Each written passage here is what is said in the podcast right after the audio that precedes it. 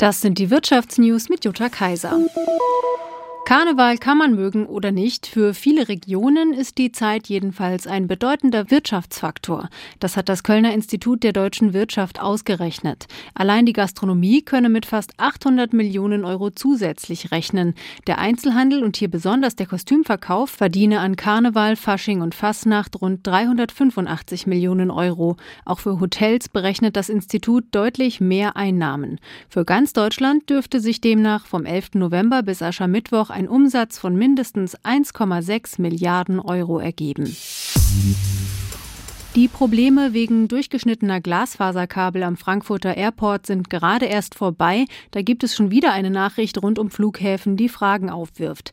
Die Internetauftritte verschiedener deutscher Airports scheinen gestört zu sein. Sprecher der Flughäfen Nürnberg und Karlsruhe Baden-Baden vermuten Hackerangriffe, bei denen die Seiten so viele Anfragen bekommen, dass sie zusammenbrechen. In Nordrhein-Westfalen waren Düsseldorf und Dortmund zeitweise betroffen. Die Fehlersuche läuft dort noch. Die Website des Flughafens Flughafens Erfurt-Weimar wurde abgeschaltet. Bisher ist nicht bekannt, dass sich die Probleme auf den Luftverkehr auswirken würden. Der Ticketverkäufer CTS Eventim hat sich 2022 dank besserer Geschäfte mit Live-Veranstaltungen deutlich stärker entwickelt als gedacht.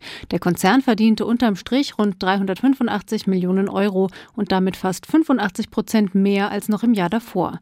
Damit schneidet CTS Eventim deutlich besser ab als von Analysten erwartet. Verglichen mit dem letzten Vor-Corona-Jahr 2019 verbesserten sich Konzernumsatz und Betriebsgewinn 2022 um jeweils ein Drittel. Das waren die Wirtschaftsnews für dich zusammengestellt vom SWR. Hier kriegt ihr zweimal am Tag die wichtigsten Infos und sonntags klären wir eure Fragen.